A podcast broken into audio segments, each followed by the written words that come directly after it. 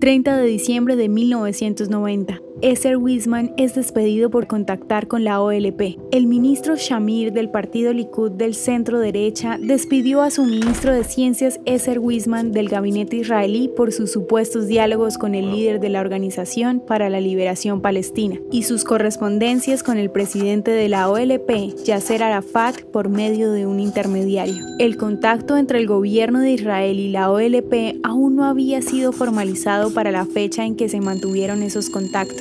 Despedir a Wisman amenazó con desestabilizar la coalición gubernamental de Israel que había permanecido intacta. Bajo el liderazgo de Shamir, Israel participó en la histórica Conferencia de Paz de Madrid de 1991 donde participaron los palestinos a excepción de los miembros activos de la OLP. En 1993, Israel y la OLP reconocieron mutuamente la legitimidad y la existencia de ambos.